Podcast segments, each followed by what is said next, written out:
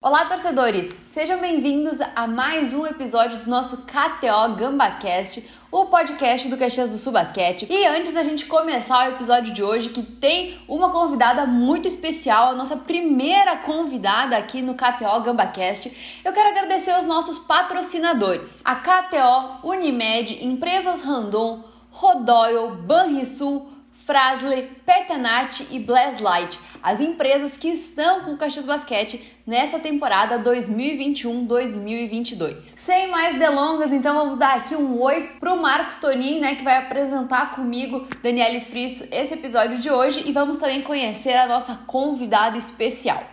Oi, Marcos, tudo bem? Oi, Dani, tudo bem? Então vamos lá para mais uma mais um episódio. E hoje nós temos a nossa convidada especial, Ellen Luz, que é, foi ex-jogadora de basquete e também comentarista do NBB. Oi, Ellen, bem-vinda ao nosso KTO GambaCast. Oi, gente, um prazer estar aqui com vocês e é sempre bom estar contando um pouco da minha história, dividindo algumas coisas que esse esporte tão maravilhoso me deu e estar com vocês também é um prazer. É, e Ellen, tu comentou da tua história, e é uma história muito legal, assim, né? É, claro, títulos e tal, mas também uma história muito familiar, assim, é, de jogar com as tuas irmãs, dividir quadra. Conta pra gente, então, um pouquinho dessa, dessa história. É verdade. É, na verdade, eu tenho mais cinco irmãos, é, quatro, é, mais três por parte do, é, do meu pai com a minha mãe, né? Óbvio, primeiro casamento, e do segundo casamento, mais dois irmãos. Então, no total, nós somos seis mas é, pela idade, até pelo tempo que a gente viveu juntas, é, tive mais, é, mais contato, óbvio, com a Cíntia com a Silva, que é minha, a Cíntia é minha irmã mais velha, e eu sou a do meio, a Silva é irmã mais nova, e tem um irmão também, o Neco, e a gente é de Aracatuba, começamos lá muito jovens, eu falo que desde os meus quatro anos de idade que eu faço esporte, porque meu pai é educador físico e aquela coisa de interior, né, de São Paulo, é, tinha muito acesso a, a ao, ao, ao, lugar público, né, para a gente fazer natação, atletismo, qualquer modalidade que eu quisesse fazer, eu fazia na, pela prefeitura. Comecei nadando muito cedo, quase me tornei uma nadadora junto com a minha irmã, eu tinha índice para campeonato paulista, tudo. Fazia atletismo, fazia ginástica artística e fazia basquete também, porque meu pai era, jogava na época, era técnico na cidade, é, e aí eu, a gente, eu falo que o basquete me escolheu, escolheu minha família toda, porque nós todos, os seis jogaram basquete.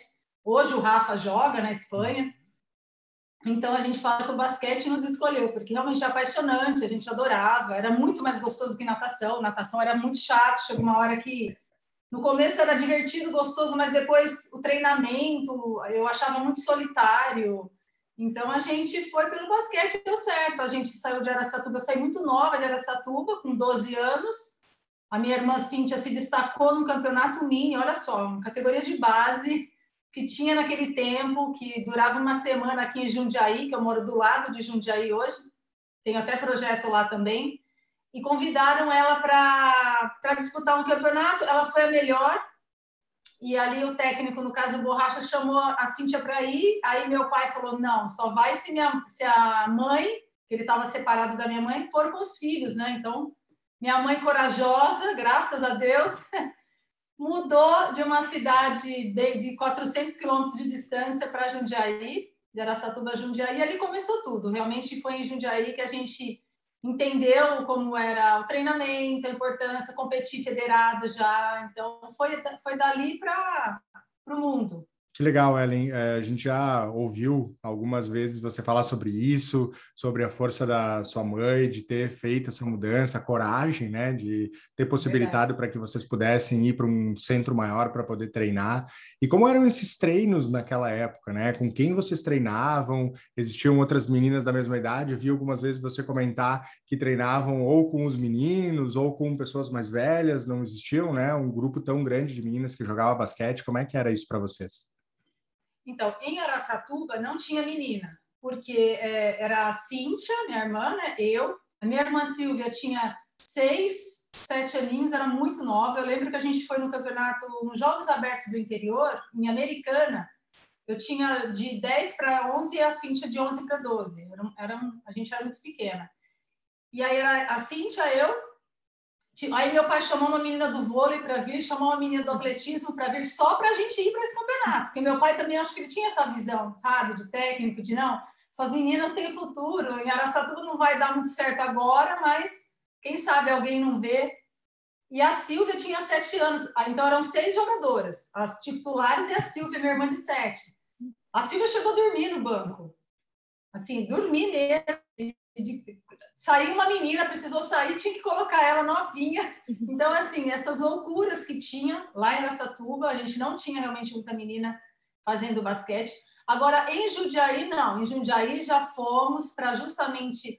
É, eu já fui para minha equipe, a Cíntia foi para a equipe dela, categoria, né? No meu tempo era mirim, infanto, infantil. Hoje a gente vê que é sub-12, sub-13, sub-14. A Silvia já foi para o mini. A Silvia teve três minis seguidos, assim, de tão novinha que ela era. Em Jundiaí a gente não teve esse problema, porque era uma equipe já a Paula já tinha passado por lá, a própria Branca também, então era uma equipe que todo mundo respeitava. Uhum. Então, a partir de Jundiaí, eu não tive, eu confesso para você que a gente não teve problema com relação a equipes assim, de encontrar meninas para fazer basquete. Em Araçatuba, sim. Em sim, Araçatuba, vocês, tinha... Tu chegou a fazer base junto com a tua irmã, porque vocês chegam a ter menos de um ano de diferença, né? É isso, é. A gente tem 363 dias de diferença, não dá um ano. É, não, eu e a Cintia, a gente, a Cintia era minha ídola, né? Se eu posso falar assim. Então, é, ela chegou a repetir de ano, a gente estudava na mesma sala. Então, a gente começou, é, como tinha é, por ano, né? Então, ela é 7-1, eu sou 7-2. Então, a gente jogou, jogava dois mirins juntos, aí ela subia para o infanto, pro infanto eu jogava um mirim. Aí jogava dois infantos juntos, ela subia para o juvenil, eu jogava três infantes, porque eu sempre jogava em categoria acima uhum. da minha idade. E, e, sempre juntas, sempre treinava, treinava. Vou até falar uma coisa aqui que não, não sei se os jovens podem escutar. Eu matava aula para fazer arremesso, gente, eu confesso. Lá em Jundiaí, a gente estudava no colégio Divino Salvador e a quadra onde a gente treinava. Então tinha uma quadra pequenininha e uma quadra grande para o adulto treinar e, e para o juvenil também e a gente matava a aula. Era muito difícil de vir para a gente, e a gente só queria jogar basquete, então a gente matava a aula e ia lá fazer arremesso. Por uma boa causa, vai. Com, com certeza, eu acho que pela história do basquete valeu a pena matar essas aulas. E se, é, uh, graças ela... a Deus, viu? É, eu, também, eu também tenho duas irmãs, né? A gente é, é só que a gente tem três meninas. E acontece briga. Vocês tinham alguma discussão assim de irmã mesmo que acontecia? É, vocês tinham alguma coisa nesse sentido? Tinha mais quando era pequena. Então, é, minha mãe trabalhava, a gente ficava quase praticamente. Eu falo que a Cintia com 10 anos naquele tempo, hoje é uma loucura falar isso. A gente, eu limpava a casa, 8, 9 anos, minha irmã fazia almoço com 10 anos, 9, porque minha mãe tinha que trabalhar. Então, a gente ia para a escola, voltava, era mais ou menos isso. Depois ia para o ginásio, que a gente sempre morou muito perto do ginásio. Atravessava a rua, estava no, no ginásio de esportes. Então a gente brigava muito, brigava, não tinha jeito. Mas depois dessa, dessa acho que essa mudança para Jundiaí, não. Aí já não tinha mais briga, não tinha. É, eu acho que é coisa da fase mesmo. Então, imagina, tudo criança pequena em casa, brigava. A Cintia era mais velha, era mais forte, então batia em todo mundo, era mais chorona. Então, sabe, cada um com as suas características ali. Mas, mas a gente se amava e se ama, não tem jeito, claro. não. Depois, depois a gente vai voltar sobre essa história de rivalidade das irmãs, tá? Mas antes de a gente chegar nisso, como é que foi essa transição, então, de aonde vocês foram para Jundiaí, para vocês começarem a trabalhar esse basquete, né, mais focado, buscando, né, um alto rendimento, e como é que chega ao nível profissional? Como é que é essa transição para você? É, em Jundiaí, eu falo que, que acho que foi a minha base e das minhas irmãs também, porque eu peguei um técnico muito bom, Borracha, até hoje ele é uhum. técnico, é, tinha muito treinamento, era todo dia, eu treinava todo dia e, e tinha, tinha, tinha uma programação, tinha um respeito também com a idade, eu acho que isso é importante. Às vezes eu vejo muito técnico querendo ensinar coisa para criança que está ensinando no adulto, uhum. não respeita aquela faixa etária. E eu falo que, eu sempre falo com meu marido, né, que meu marido é estrangeiro, eu falo que eu tive muita sorte de ter bons técnicos que, cruzaram no meu caminho. Então, é, eu acho que um dos sucessos do basquete feminino internacional, principalmente no meu tempo, o tempo da Hortência, da Paula, a própria Marilena e Eninha, que eram super campeãs, eram os técnicos. Eu acho que respeitava muito essa coisa do é, da etapa, da idade. Tem que respeitar, né? Acho que a maturidade ela, você vai alcançar, e, mas aquela fase que você está vivendo de, da criança, do conhecimento, da modalidade. Então tinha muito isso. Eu treinava muito fundamento. Eu acho que é, é a parte fundamental para mim do basquetebol. É o fundamento. Então sempre batia muito, muito nessa tecla. Eu sempre gostei muito de treinar também. Eu sempre lá em casa, eu sempre fui a que mais treinava. As meninas até falavam, ai, você é muito louca, você é exagerada, descansa, assim, eu ia treinar. Então eu gostava, entendeu? E, e, e tinha já a questão da competição. Então, assim, as coisas aconteceram também naturalmente. A gente se destacava muito nas categorias de base. Então, quando tinha a seleção paulista, era convocada. Tinha a seleção brasileira, era convocada. E os quatro anos que a gente ficou em Jundiaí foram assim excelentes, porque é, a gente teve muito apoio do, do colégio, do Padre Olivo, é, dos técnicos na época, o Borracha, o próprio Nestor. São pessoas que a gente tem um carinho enorme, a gente sempre fala deles e fala porque a gente é, muito grato, né? E depois a gente foi para Piracicaba. Aí foi quando realmente a ficha caiu, sabe? De, gente, nós hoje somos atletas que vamos viver disso. Porque, apesar que em Jundiaí a gente também já vivia. Minha mãe trabalhava no colégio, ela ganhava um salário e a gente ganhava casa e ganhava comida para jogar. Em Piracicaba já fomos com um salário mesmo de dinheiro, minha mãe trabalhando também, é, cuidando das meninas. Minha mãe sempre cuidou das meninas das repúblicas, né? Que, que na época tinha muito. E ali, eu acho que foi em Piracicaba realmente que a ficha caiu. Peraí, nós, hoje nós, né, a gente pode se tornar, porque aí eu tive uma Paula como referência. É, Aí já via Hortência jogar lá no ginásio, já vinha, né, as equipes de fora que o pessoal falava tanto. Então aí você já cria aquela identidade, você já tem um ídolo em quem se espelhar. E foi realmente em Piracicaba que, sabe, quando a, a, muda a chavinha para, opa, agora eu quero ser jogadora mesmo, apesar que eu já sabia que eu queria ser atleta da seleção brasileira, mas eu não sabia o caminho, né? Ai, como que eu tenho que fazer? E ali em Piracicaba realmente foi onde o profissionalismo nos alcançou assim, literalmente mesmo. Ser atleta da seleção era aquele sonho quando pediam na escola, assim, alguém queria ser é... médico, queria ser advogado, e aí você queria ser atleta é da seleção. Isso. Você viu, né, falando já isso? Perguntaram lá, eu estava no sétimo ano, o que, você quer ser, como quer ser, né? Aquelas perguntas. E todo mundo, advogado, dentista, professor. Eu falei, eu quero ser atleta da Seleção Brasileira de Basquete. Esse era o meu sonho. E eu consegui. Muito esforço, mas consegui. E, e eu acho que realizou da melhor maneira possível, né? Campeã mundial, bronze nas Olimpíadas. Eu acho que foi, com certeza brilhante, né? É verdade, porque o atleta ele tem que ter os seus objetivos, é, principalmente eu acho que vestir a camisa da seleção é, não é para qualquer atleta. Eu acho que não é todo mundo que tem, talvez o perfil, porque tem muito. Na minha época tinha muita menina que era muito boa nos clubes, nossa, até melhor que eu. Uhum. Nossa, essa menina arrebentava. Chegava na seleção, não conseguia jogar. Não entendia a filosofia da seleção, porque eu sempre falo que a seleção brasileira, ela, o ego, você esquece que ele existe. Então, o eu, ele fica para fora.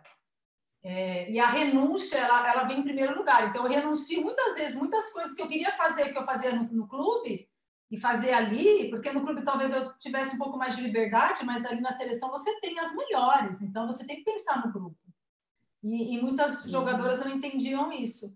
Então, eu, eu sempre fui uma jogadora muito. Gostei muito, gostava muito de servir minhas companheiras, de assistir. Eu enxergava o jogo, tinha prazer em servir minhas companheiras. Então, para mim, não foi tão difícil entender essa importância, principalmente na minha posição, que era a posição de armadora. Então, foi muito bom é, servir dessa maneira a seleção. Eu falo, quando você vai, é como quando você vai para o exército, né, que a gente vê, você vai servir o seu país. E na seleção, para mim, é isso: você serve a sua nação, você representa as mulheres que jogam basquete, as equipes que têm as suas nas suas cidades, né, equipes de basquete feminino. Então, eu sempre entendi dessa maneira. E como é que foi, né? Acho que é, realmente, justamente estava comentando, né, que já ouvi algumas entrevistas tuas e em uma delas estavam falando justamente sobre esse número, quantas mil em relação a 12 que podem ser convocadas, enfim, se vai botar isso no papel, fica mais loucura ainda, né? E também já te ouvi falar que hoje tu entende muito mais a dimensão de tudo que foi feito, dos títulos e participações, muito mais do que quando está lá focado, porque são objetivos diferentes quando é o atleta, precisa ganhar, parece que se não ganhar, nada funcionou. Então, se a gente começar, principalmente por essa trajetória de seleção, como é que foi participar da primeira Olimpíadas? Como é que foi Barcelona? Como é que foi convocação Nossa, 92? Como é que foi estar lá? Uhum. Acho que isso é legal de compartilhar, assim, para a gente entender um pouco. É maravilhoso, assim. Eu, quando jogava, eu colocava sempre objetivo no ano para mim. Então, é, eu sempre eu era jovem e jogava no adulto. Então, com 17, 18 anos, já estava num adulto de Piracicaba. Então, eu colocava como objetivo, eu quero ser revelação esse ano do, do campeonato. Eu colocava, não falava para ninguém. Eu guardava para mim. E eu treinava, eu ia, eu sempre me dediquei, eu sempre aproveitei as oportunidades e conquistei muitas coisas que eu sonhei. E o atleta, eu acho que ele tem que ter isso, Marcos, porque senão perde, perde a razão de você estar tá, tá vestindo a camisa do seu clube e da seleção brasileira. É, então, assim, e isso é uma verdade que você fala, a gente matava um leão por dia, todo dia que você tem que provar que você era boa, que você estava treinando, que você tinha valor.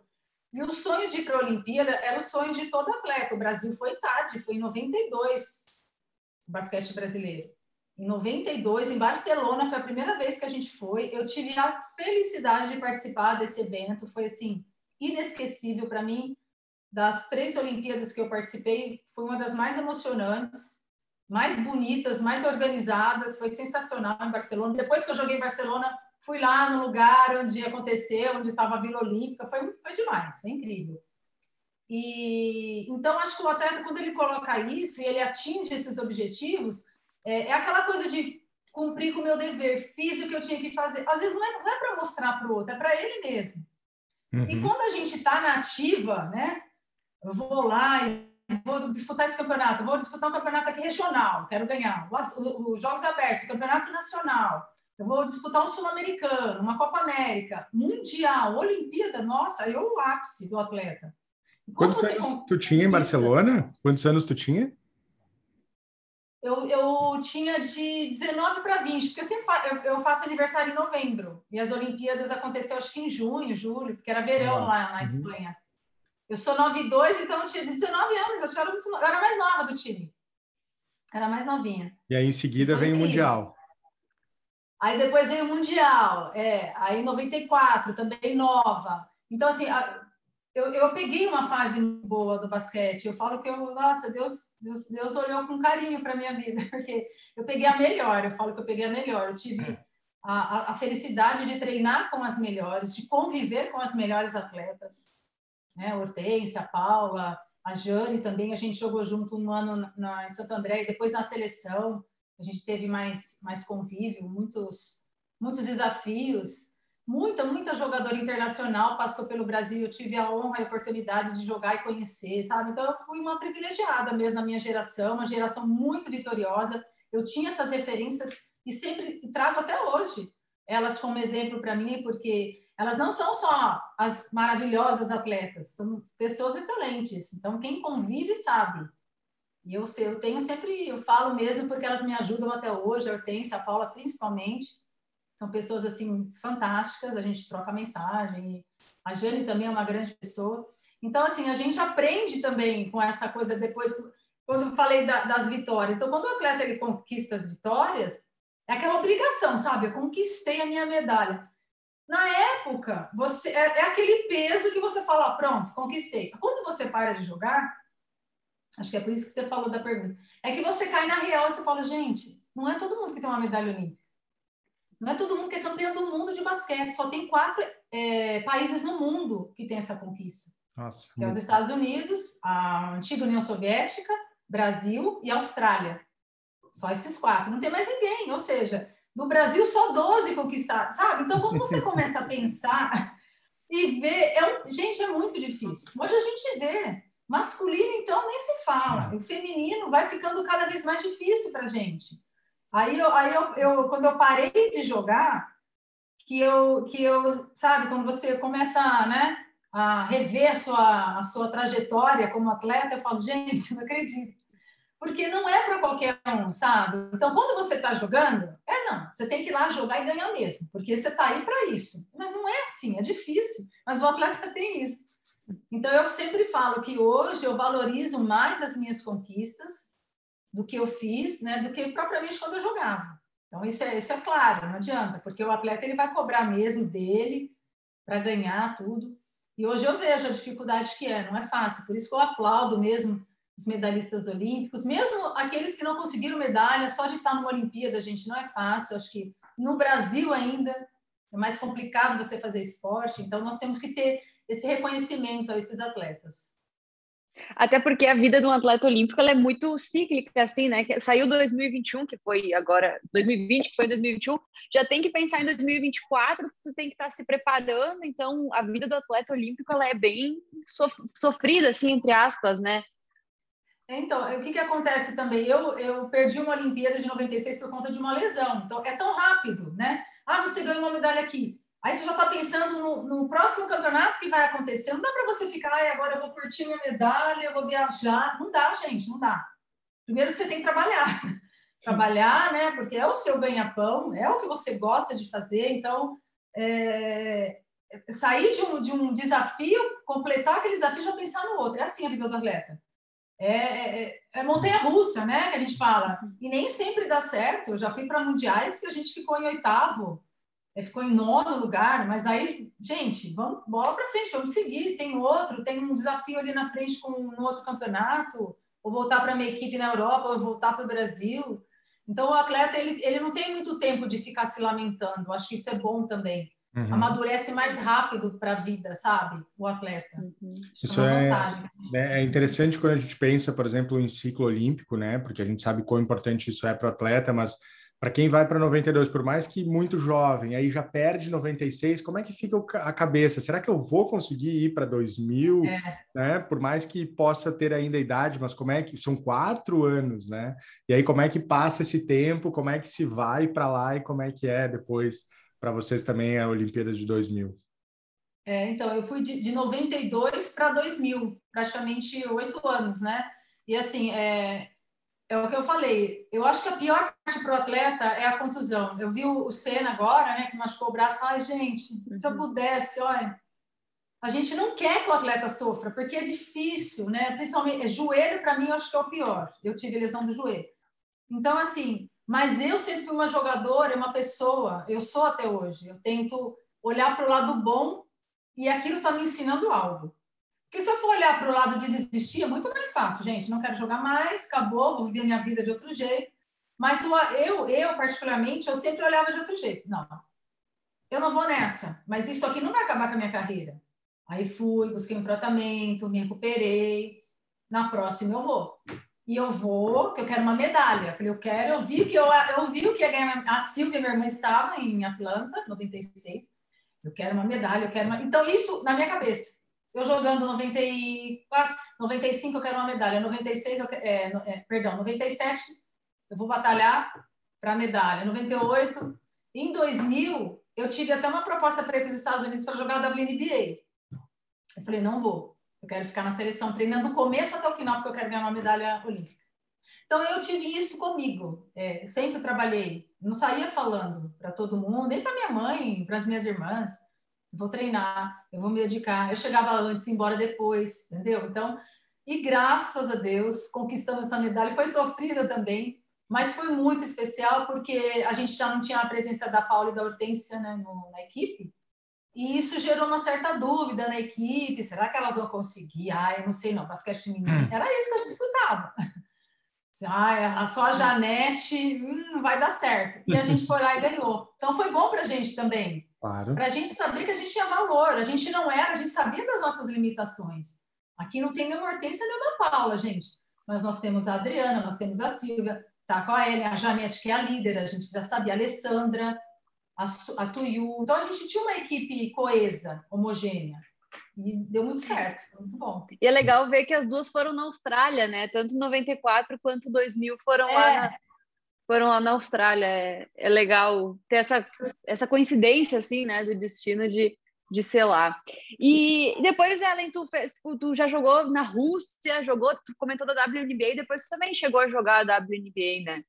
Joguei. Eu joguei é, três temporadas. É, lá se joga verão, do meu tempo era até mais curto o campeonato. Então, eu joguei 2001, 2002, 2003 pelo Washington Mystics. Amei, foi maravilhoso, foi assim, o melhor campeonato que eu já participei da vida. País espetacular, pessoas incríveis, muita organização, muito respeito pelo atleta, muito profissionalismo. Foi maravilhoso, eu adorei. Até hoje eu tenho contato com a minha, a minha técnica que foi lá. Recentemente ela mandou mensagem para mim. Tem um fã lá também que a gente tem contato. Algumas é amigas australianas. Sabe que isso não, agora tu vai dizer se isso é lenda ou se não é. Eu, isso eu li em alguma é. reportagem sua que no Washington, né? Enquanto tu estava lá, né, não sei se foi exatamente no começo, mas tu entrava muito e, e sempre teu forte eram as bolas de três e uhum. tu estava tendo um desempenho muito bom e o ginásio gritava, né? Gritava luz e em algum momento tu imaginou que aquilo pudesse ser vaias para ti, tu não entendeu por que, que aquilo estava acontecendo, é verdade? É isso, é verdade. Então, porque assim, lá, lá eles fazem aquela, aquela apresentação deles lá dos atletas, então tem jogo, não são todos os jogos, mas a maioria dos jogos chama lá o número fulano, ciclano. 25, que meu, 25 o ginásio inteiro, uh! Eu, gente, não me vai, acho que o povo não gostou de mim. Primeiro ano foi esse. Aí eu chamei a Vicky, eu falei, ô Vicky, o que está acontecendo o pessoal está me vaiando, né? Porque um ginásio de 11 mil pessoas, a média era essa lá no Washington, 11 mil. É, chama meu nome, Ellen, o pessoal está falando luz, o ginásio todo. Nossa, me arrepiei, eu falei, não acredito isso. Ela falou, verdade. Aí o pessoal gostava, porque a gente fazia as bolas de três e vibrava muito. O brasileiro tem dessa característica de vibrar, então o americano é mais é, um pouco mais frio. Agora não, agora eles estão mais, eu acho que as meninas estão mais soltas, mas meu tempo era, né? Então eu vibrava, não sei o que e tal. E aí eles gostaram, e aí deu certo. E aí, então, toda vez que falava uh, luz, que eu já estava entendendo que era luz, aí eu gostava, né? Claro, sinal que o pessoal tá, tá te apoiando e tá torcendo. Mas a torcida é fantástica lá em Washington, nossa. Que legal. E Ellen, como é que foi essa tua virada, assim, de atleta para comentarista? Eu, particularmente, sou muito fã, né? Eu acho que tu é uma grande comentarista e, assim, a gente acompanha vários jogos do Caxias e eu acompanho o futebol também. Às vezes tu vê que aquele comentarista ele não está preparado para o jogo, mas de ti eu sinto diferente. Assim, eu sinto que tu está sempre preparado, assim, sabe muito das equipes. É, como eu falei, né? Eu sou uma fã. Tenho esse lado meu mais jornalístico, daí eu. Mas como é que foi essa tua virada de atleta para esse lado mais TV, assim? Olha, inclusive fiz o jogo ontem do Caxias, é. na vitória, assim, espetacular para cima do Brasília. Eu gosto, particularmente eu gosto muito, né? Porque a gente está fazendo esse podcast não, mas eu gosto muito como joga a equipe do Caxias. Eu acho que o técnico, ele, o Rodrigo, ele, ele consegue colocar, passar para os atletas o que ele quer de jogo. É um, é um técnico inteligente, então a gente vê. E uma coisa, Daniela, sabe que essa questão de ser comentarista aconteceu. Foi um convite que me fizeram. Eu parei de jogar em 2011, que eu joguei Americana o Sport TV me chamou para fazer Olimpíada, que foi 2012. 2012 né? Não, mas desculpa, 2011 já o campeonato a LBF estava passando no Sport TV. E o pessoal me chamou, Ellen, você não quer fazer a LBF? Eu falei, eu quero. Eu sem saber nada, gente. Vamos embora. E eu gostei, sabe? Eu, eu, eu, achei que, não sei, acho que a minha, a minha visão de armadora, porque eu, sei, eu sou muito detalhista, sou muito curiosa. Curiosa no bom sentido, sabe? De observar. Ah, a Paula, né? Ah, a Paula passa a bola assim debaixo da perna, de, atrás das costas. Eu vou, vou, imitar a Paula, vou fazer. Então, eu sempre, eu, eu sempre observei muito quando eu jogava. E, e, e, como atleta e eu armadora, eu tinha que olhar tudo. Olhar o posicionamento do pivô, olhar o posicionamento do, da, da lateral, o que o técnico falava comigo. É a função do armador. Então, acho que isso talvez tenha me ajudado. E eu nunca tive problema, assim, é, dificuldade para dar entrevista, para conversar, para falar, sabe? Eu sempre tinha uma certa facilidade. Óbvio que eu preciso melhorar muito. Fiz até curso de oratória, essas coisas. Procuro ler bastante, porque a gente dá umas escorregadas, às vezes, no português e tal. Mas eu acho que a minha visão de atleta e, e, e a mulher, não sei, você, eu, eu, sou um pouco mais, acho que a mulher é mais detalhista, ela consegue pegar um pouquinho ali que às vezes os homens não enxergam. Uhum. Eu tento passar pelo que eu estou vendo. E uma vez o Neto, o apresentador da Band, ele falou assim para mim que eu trabalhei uma Olimpíada lá, ele falou assim, ele comentarista, ele tem que comentar o que ele está vendo no momento. Então aconteceu aquilo, você tem que comentar, é o que você está vendo. Claro que você vai falar de outras coisas, tá? mas aconteceu aquele lance, você tem que explicar o que está acontecendo. Então, isso eu peguei para mim. Então, acontece o lance, eu tento colocar da minha maneira, eu, falo, eu tento falar da maneira mais simples possível, porque eu sei que do outro lado não é todo mundo que entende de basquete, então eu quero que a pessoa que esteja do outro lado entenda o que eu estou falando. Usar muito, eu vejo que o pessoal usa muito a king roll, step back, eu acho lindo, é, é bonito, mas quem não conhece, quem não sabe, fica meio que boiando. Então, eu gosto uhum. de explicar esse corta-luz na bola, esse bloqueio que o pivô vai fazer, sabe?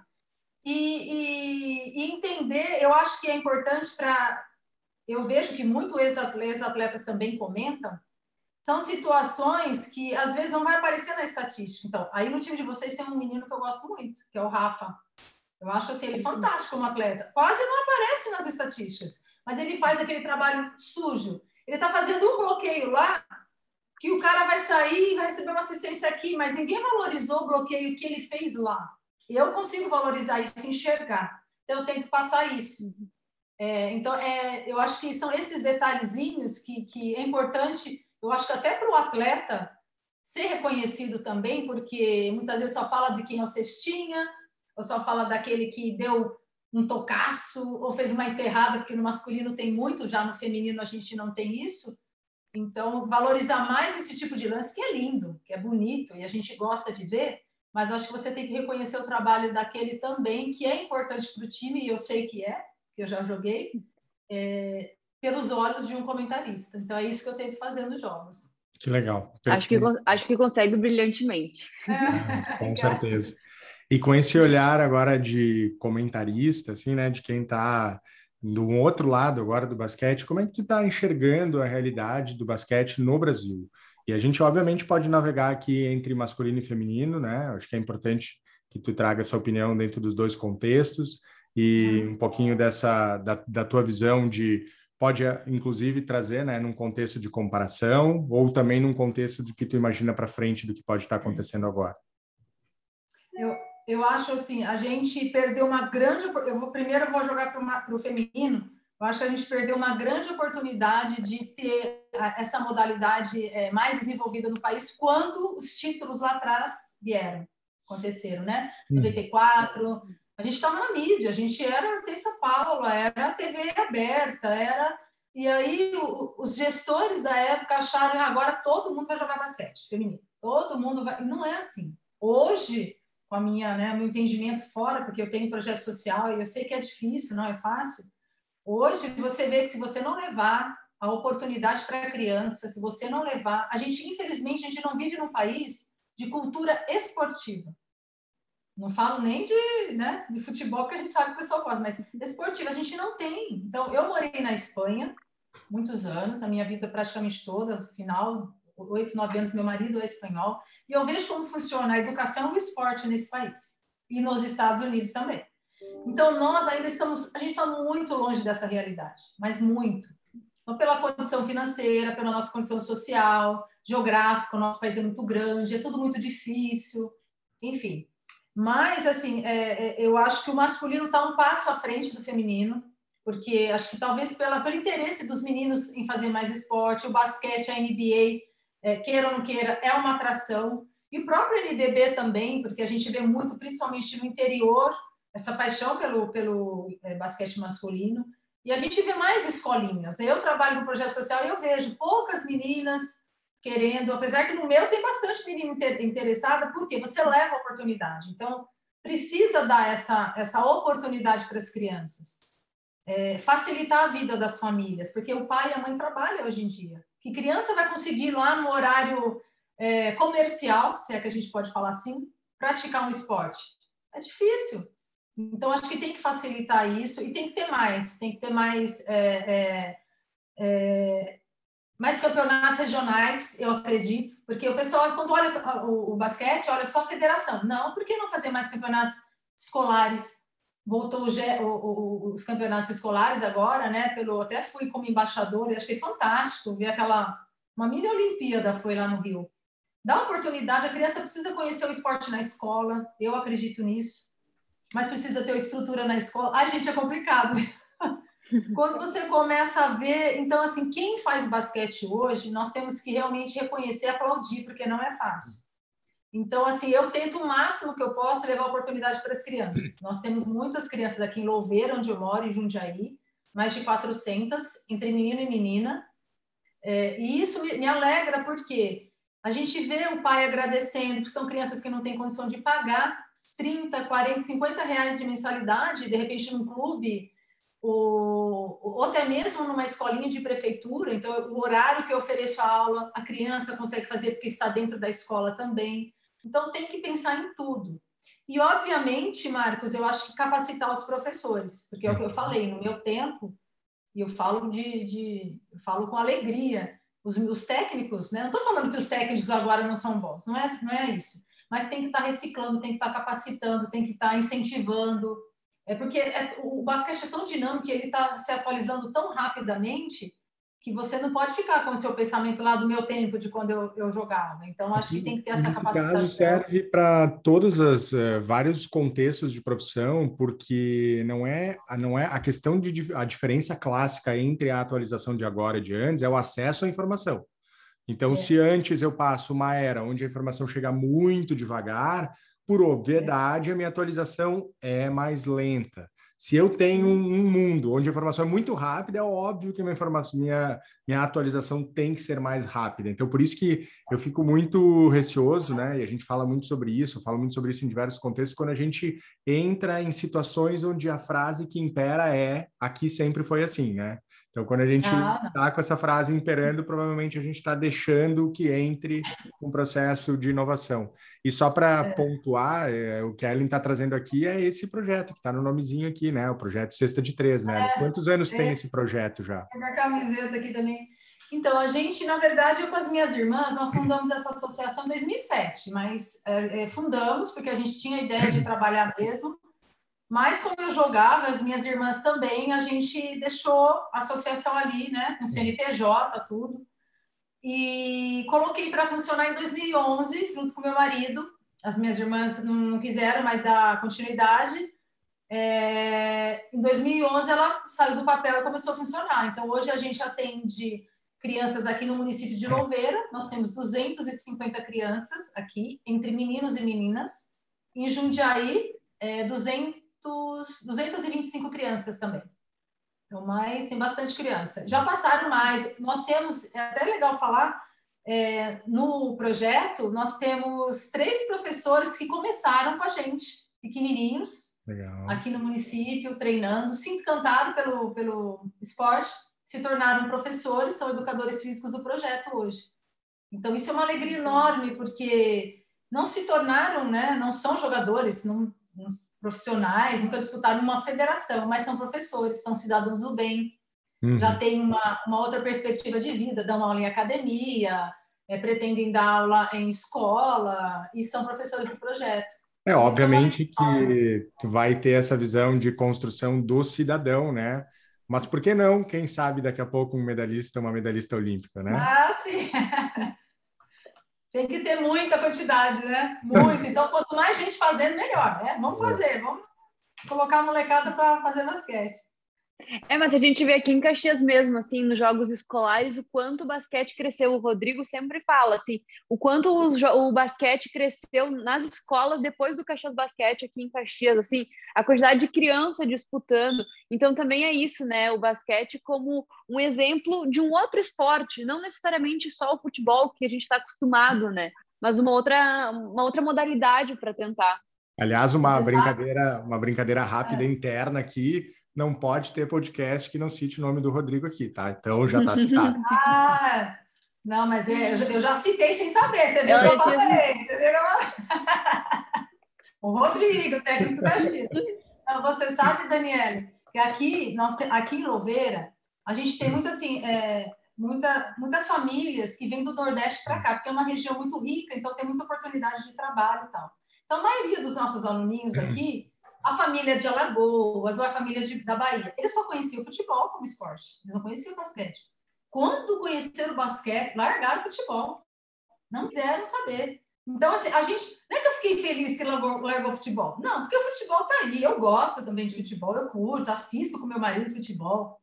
Mas é, a criança tem a oportunidade de conhecer, é o que você falou, né? Conhecer outra, outra modalidade. Gente, que delícia! Todo mundo com a bola, todo mundo faz cesta e ganha uniforme, sabe? Então a criança, ela se identificou com aquele, esporte diferente daquilo que ela, ela vê na rua toda hora.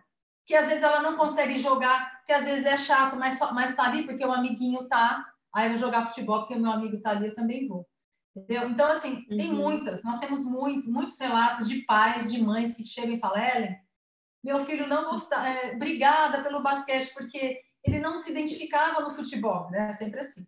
Mas o basquete ele ama, e às vezes não tem nem o biotipo, não tem nem muito talento, mas não importa. Aqui é para todo mundo, é democrático. Você quer fazer aula? Você está afim de vir, se divertir com os amigos? Então vem. Então é assim, dá muito certo. Ellen, agora a gente vai encaminhar para a nossa segunda parte do nosso podcast, que a gente tem um bate-bola. A gente vai te fazer umas perguntinhas assim mais rápidas para te conhecer um pouquinho melhor, assim, pode ser? Pode. Deixa eu só achar aqui que eu dei uma perdida. Rápida, mas... tá? Eu não sou tão rápida. Não tem problema. Tá na mão, ó, tá na mão. Opa, peraí, só. Agora é eu perdi aqui também. Já tô achando. Bora lá. Ellen, vamos então, lá. Vamos lá. Vai Pode lá. começar, Dani. Um filme ou uma série? Um filme, eu gostei muito do Duelo de Titãs, faz tempo que eu vi esse filme. E uma série que eu tô, que eu pode ser duas? Pode. Claro. The Chosen e Virgin River. Legal. Ah, eu gosto de Virgin River também. Essa também gosto. Ela é uma uh, música. Música, para mim, todas gospel. Uhum. Todas, todas, amo. Morada, aqui no Brasil, Morada, Som do Reino, International Elevation, Maverick City. São as músicas que eu escuto diariamente. Legal. E um, local para ti? Local? A minha casa. E um momento relax. Momento relax. Ah, eu acho que é quando eu tô com meu filho brincando, me divertindo aqui em casa, fazendo alguma coisa com ele. Apesar de ser cansativo, é gostoso porque é seu filho, né? Então, eu acho que é esse momento que me dá prazer, que eu gosto. E o que, que te tira do sério? Injustiça. Uhum. Ó, agora vamos para um assunto melhor, então. Qual é a sua comida preferida? Ah, é difícil, hein? Eu sou comilona. Olha, eu, eu, eu, vou tentar ser o mais. Eu, eu, ouvi, eu ouvi a entrevista de Barcelona e uma das coisas que tu falou várias vezes, a comida era farta, tinha muita comida. Aonde? Eu ouvi num podcast, tu falou muito sobre isso. Não, então, ó, porque assim, a, gente sempre, a, é, a, gente sempre viajava muito quando atleta, por, por conta dos compromissos e tal. Então, chegava em casa, mãe, eu quero um arroz, feijão, bife e batata frita. Era, nossa, era pronto, só mais nada. A minha mãe cozinha muito bem. E eu moro do lado da minha mãe, a gente mora praticamente o mesmo, né? Quase na mesma rua aqui do condomínio. Então, final de semana é sempre na casa dela que tem almoço. Então, eu acho que eu, a comidinha da minha mãe caseira, ninguém bate. O feijãozinho dela é imbatível. E uma bebida? Bebida? Café. Sou viciada no café. Uhum. Ellen, uma inspiração para ti? uma inspiração, a minha mãe. A minha mãe é uma inspiração para mim. Hoje, mais do que nunca, porque eu sou mãe hoje, e às vezes eu falo, mãe, como é que você conseguiu cuidar de quatro filhos sozinha? Porque ela cuidou sozinha, meu pai separou da minha mãe, viveu longe da gente. Meu pai só deu, acho que, o, o gene de, de, de jogador de basquete, mas o dia a dia e enfrentar os desafios, com certeza minha mãe é minha inspiração. Legal. E um sonho? Um sonho. Olha, hum. olha essa palavra. Quando eu jogava, eu tinha mais sonho. olha, eu, eu, eu acho que o meu, o meu sonho é para o meu filho, sabe? É, não é nem para mim, é para ele. É uhum. É para que ele encontre o, o, propósito dele, para que ele ande nos caminhos bons, que Deus prepare um caminho bom para ele, para que ele seja um homem bom, um cidadão do bem. Esse é o meu sonho, meu desejo para ele é que ele seja um homem íntegro de caráter. Deixa eu fazer um parênteses aqui antes de fazer a última pergunta, até falando sobre ele. E como é que é a ligação dele com o basquete? Assim, como é que vocês são? Vocês brincam? Olha, você sabe, a, a Daniela tinha falado de, da Austrália, né? E eu comentei com ele, falei, Pedro, você sabe que a mamãe tem alguma coisa com a Austrália? Porque eu fui campeã do mundo na Austrália e ganhei medalha eh, olímpica com a Tia Sil, né, com a minha irmã, na Austrália. Aí ele falou assim: Nossa, mamãe, então eu vou ser o próximo a jogar o Australia Open, porque estava passando o Australia Open, né, de tênis. Eu vou ser o próximo eu vou ser o próximo a jogar o Australia Open, mas eu não sei se eu vou conseguir jogar uma Olimpíada, porque vai ficar muito perto o campeonato do outro. Assim, eu falei, gente. e assim, é, é, mas ele, é assim, ele treina com a gente, ele é, ele é um menino muito inteligente. Eu não sei se ele vai ser jogador de basquete, não sei. Meu marido fica assim, porque meu marido quer, né? Agora ele está fazendo tênis também e está indo super bem. É assim, Marcos, é, eu, assim como eu incentivo os outros pais a, a apoiar os seus filhos a fazer esporte, como meu pai fez isso comigo, a minha mãe, a gente incentiva o Pedro também.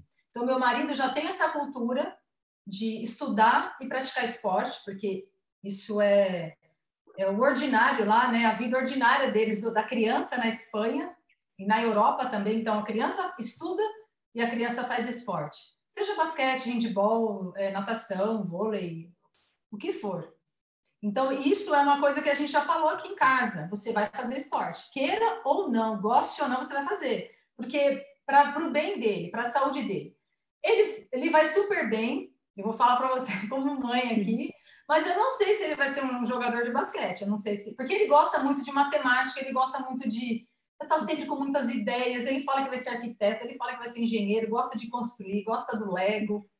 Mas eu acho que o mais importante é ele é, entender que o corpo dele é feito também para se movimentar e, e precisa ter esse convívio com outras crianças de qualquer social né? De, de, tanto é que ele treina no nosso projeto com as crianças, é, a gente faz questão disso, a gente não, não tem que separar nada.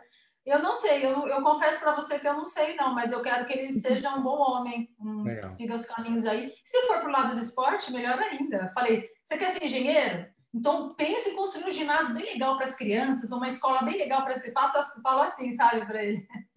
Muito bom. Ellen, se a gente pudesse, se tu pudesse, na verdade, né, te definir em uma palavra, qual seria? Eu, uma palavra? Eu acho que eu sou uma pessoa. Eu acho que eu sou uma pessoa confiável. Eu acho que você pode contar comigo se você precisar de alguma coisa, eu vou estar aqui. Eu tenho prazer em ajudar os outros.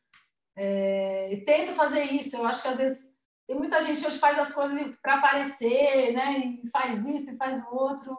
Eu gosto de fazer do meu jeito, tento ajudar o máximo que eu posso. Acho que eu sou uma pessoa confiável. Pode confiar em mim, se você quiser. Muito bom. E Ellen, para a gente finalizar, então, a nossa última pergunta é assim: se tu tivesse algum momento da tua vida que tenha sido tipo uma bola de três, assim, tu que era especialista nas bolas de três, que momento assim de, de virada, ou momento chave da tua vida, tu diria que foi esse? Eu acho que eu vou, vou, levar bem para o meu lado pessoal, acho que a gente vai crescendo e vai amadurecendo né, nessa vida. Não vou olhar só para o esporte, não. Eu acho que foi o dia que eu aprendi a dizer não. Eu acho que a gente tem que ter essa força de falar não. Tem que ter essa uhum. coragem e ficar tudo bem, sabe? E ficar tudo bem. Falar não é, é te empodera. eu acho é que é importante você falar não. Falar sim para tudo e para amém para tudo não dá certo, não. Então, acho que isso a vida me ensinou e quando eu acho que mudei, comecei a falar não, acho que as coisas foram melhorando para mim, né? não só na minha vida pessoal e na minha vida é, profissional também. Então tá, Ellen, a gente queria te agradecer pelo teu tempo aqui com a gente. É, muito obrigada. A gente tá, ficou muito feliz com a tua presença e está sempre convidada para voltar, com certeza. Ah, obrigada. Vocês são super fofos comigo, estão sempre lá me apoiando lá nos jogos do Caxias, que a gente vê lá nos comentários. E quem sabe um dia eu não tenho a oportunidade de conhecer aí a cidade de vocês e a gente poder se conhecer pessoalmente também Mas é um prazer, foi um prazer estar aqui com vocês. Obrigado, Evelyn. Com certeza, será... mais que convidada para vir. Exato, será super bem-vinda aqui e a gente vai se encontrar. Daqui a pouco vai, vai ter Jogo das Estrelas daqui a pouquinho, quem sabe a gente... Então, é... Quem sabe é, a gente não sei como que vai funcionar. É, porque vai ser no Rio, né? Uhum. Vocês estão ali, né? Não sei, sempre vai, né? O pessoal de todas as equipes vão representar, uhum. vai ser legal. Muito vai. bom. O jogo das estrelas é muito Estaremos bom. Estaremos por lá. Esse foi mais um episódio do KTO GambaCast, o podcast do Caxias do Sul Basquete. Espero que você, torcedor, tenha aproveitado esse nosso episódio, tenha curtido. E se você curtiu, já deixa o like aqui no nosso YouTube, se inscreve no nosso canal. E se você está ouvindo no Spotify também, é, já começa a seguir o nosso podcast aqui para sempre que tem novidade você ser notificado. Quero agradecer também as marcas que estão com a gente, a KTO, Unimed, Empresas Randon, Rodoyle, Frasle, Blast Banrisul e Petenat, empresas que estão com o Caxias Basquete nessa temporada. Um beijo e até o próximo episódio. Tchau!